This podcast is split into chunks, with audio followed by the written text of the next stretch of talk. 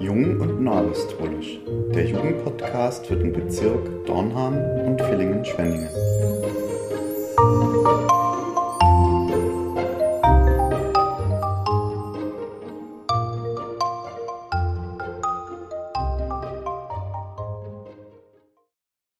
Herzlich willkommen zu einer weiteren Folge unseres Podcasts Jung und Neuapostolisch.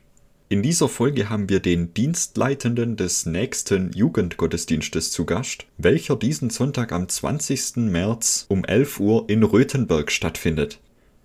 Und ja, ihr habt richtig gehört, es wird keine Übertragungsgemeinde geben, das heißt, wir sind alle gemeinsam in Röthenberg. Zudem noch eine Information an alle Konfirmanden aus unserem Bezirk. Für euch findet nach dem Gottesdienst zum ersten Mal live und vor Ort Konfirmandenunterricht statt. Und nun ab ins Gespräch mit Steffen. Ja, lieber Steffen, zu Beginn möchte ich dich erstmal darum bitten, dich vorzustellen, also ja, aus welcher Gemeinde du kommst, was du für ein Amt trägst und genau.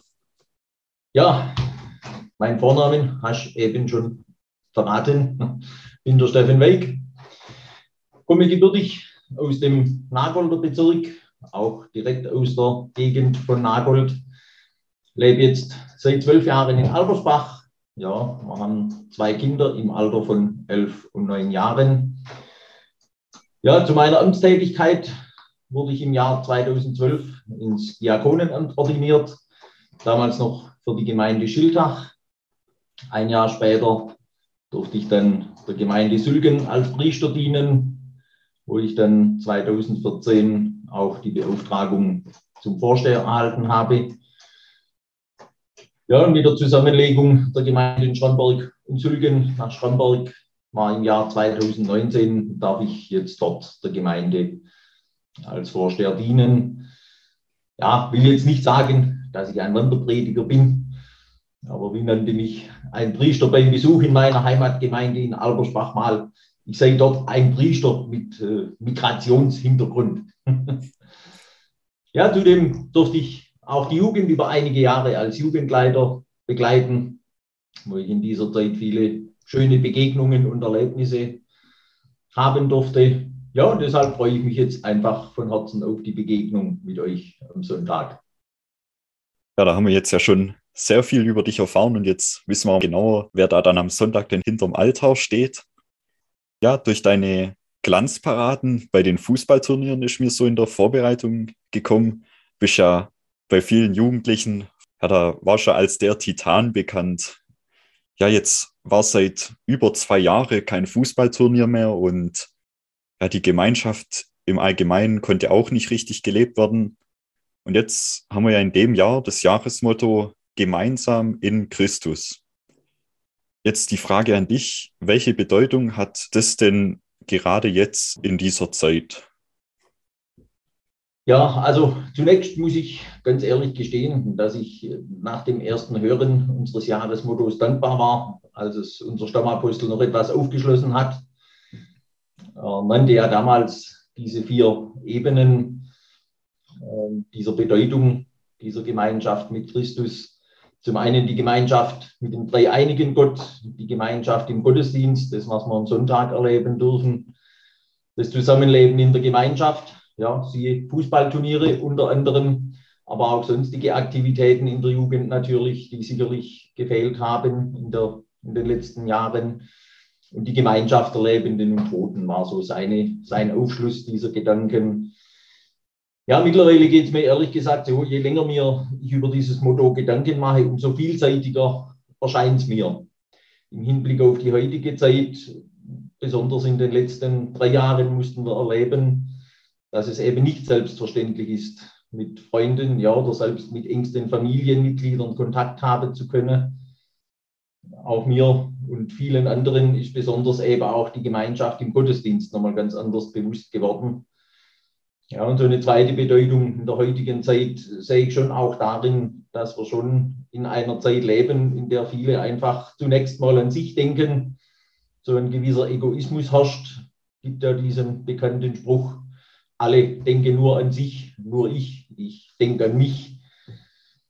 Ja, und abschließend bei diesem Satz muss ich immer auch wieder an diese bekannte Fabel denken, als ein sterbend oder im Sterben liegender Vater seine Söhne zu sich rief mit dem Auftrag, sie sollen ein Bündel mit zusammengebundenen Stücken mitbringen.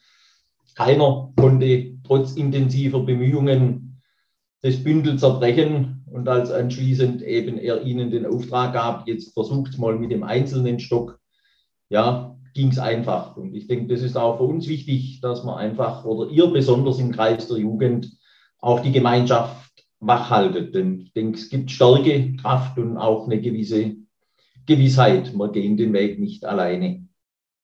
Deshalb gemeinsam in Christus.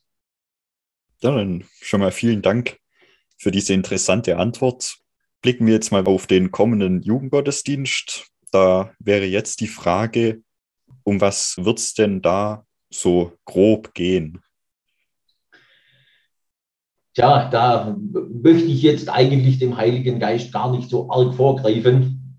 Ähm, aber der Gottesdienst soll unter diesem Begriff Christsein stehen. Und dann bin ich mal gespannt, was sich daraus entwickelt mit dem Anwesensein der Jugend, mit euren Gebeten, mit dem, was ihr mit einbringt. Ja, vielen Dank für diese Antwort. Und dann meine letzte Frage wäre noch, warum sollen wir Jugendliche diesen Gottesdienst besuchen und zum Beispiel jetzt nicht einfach bei uns in der Gemeinde, wo wir vielleicht sogar zu Fuß hingehen können, zum, ich sag mal in Anführungsstrichen, normalen Gottesdienst gehen? Ja, das ist natürlich immer eine spannende Frage und hat sicher auch in direkter Weise eben mit unserem Jahresmotto zu tun, eben unter dem Punkt Gemeinschaft im Gottesdienst erleben zu können. Ja, zunächst bewegt mich oder hat mich auch bei deiner Frage dieser Gedanke bewegt, den unser Stammapostel Streckeisen schon geprägt hat. Er sagte mal, wenn der Sohn Gottes zu seinem Vater sagte, ich will, dass die bei mir sind, die du mir gegeben hast, so müssen auch wir das wollen und mit ehrlicher Überzeugung sagen können, ja, Herr Jesus, auch ich will da sein, wo die sind, die dir der Vater gegeben hat und wo du bist. Ich denke, dieses nahe, dem Herrn nahe sein wollen, ist sicherlich mal die Grundvoraussetzung. Ja, und andererseits durfte sicherlich jeder, der schon einmal den Auftrag hatte, einen Gottesdienst durchzuführen, erleben, dass die Gemeinde einen, ganzen, einen ganz wesentlichen Teil des Gottesdiensterlebens und auch der Predigt ausmacht. Und ich bin so mit der festen Überzeugung, dass es immer etwas Besonderes ist, wenn die Jugend in einem Gottesdienst zusammenkommt.